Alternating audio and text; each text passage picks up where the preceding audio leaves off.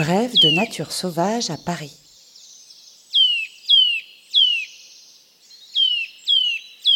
Aujourd'hui, la citelle torche-peau.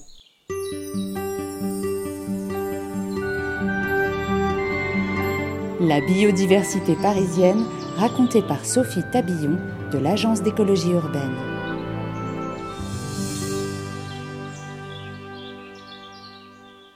Avec son bandeau noir sur les yeux tels Zorro, la citelle torche-peau est facilement identifiable.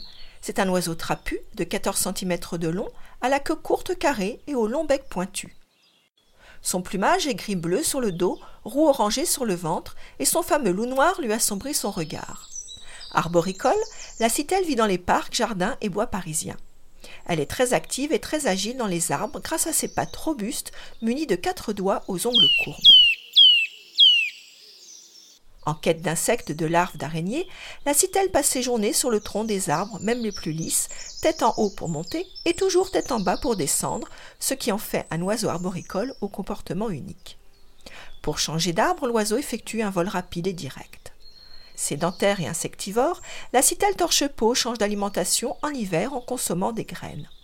Elle n'hésite pas ainsi à descendre au sol récupérer les glands des chênes et les faines des hêtres. Elle les coince par terre entre ses pattes ou dans la fissure d'un arbre et les décortique à coups de bec. Pour les jours de disette, la citelle cache des réserves de nourriture sous la litière ou entre les écorces. On peut facilement les observer sur les arbres présentant des crevasses comme les chênes et les robiniers faux acacias.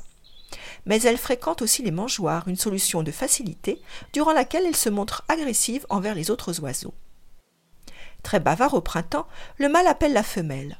Son chant est variable mais toujours sonore et constitué d'une lente série de sifflements clairs, montants, descendants ou en trilles rapides. Les scientifiques ont noté près de 21 sonorités différentes. Fort heureusement, son 8-8 produit inlassablement nous permet de le reconnaître facilement. Monogame, la citelle torche-peau est aussi territoriale. Le couple formé réside toute l'année sur son territoire. La femelle cavicole choisit et installe son nid dans les cavités des vieux arbres de la capitale. Elle utilise une ancienne loge creusée par les pics dont elle maçonne l'entrée à sa taille en réduisant l'ouverture avec un torchis de salive et de boue. Ce comportement qui lui a valu son nom spécifique de torche-peau lui permet d'écarter des concurrents gênants comme les étourneaux sansonnets, les perruches à collier ou des prédateurs comme le piquet-pêche et l'écureuil qui consomment ses œufs. Dans le nid tapissé de copeaux d'écorce, la femelle pond 4 à 9 œufs blancs légèrement tachetés de rouge une fois par an entre avril et mai. Quinze jours plus tard éclosent les petits. Ils sont nourris au nid par les deux adultes pendant plus de trois semaines.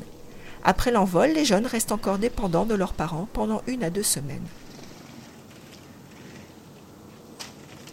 La population de ce passereau dans Paris intramuros est en forte baisse.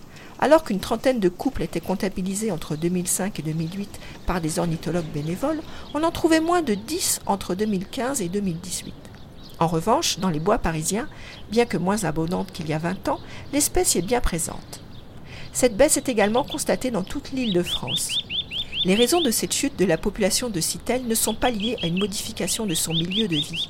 À Paris, la gestion écologique des parcs et jardins contribue à la présence de tout un cortège de petites bêtes et au maintien des vieux arbres. Nourriture et logis sont donc disponibles. La raison réside sans doute dans la concurrence pour l'accès au nid avec des espèces plus nombreuses et intrusives comme la perruche à collier ou les tourneaux sansonnets. Les citelles sont peut-être victimes de prédateurs dont les populations sont importantes, les chats errants et l'épervier d'Europe, rapace présent dans la capitale qui est passé de 3 à 15 couples en 10 ans.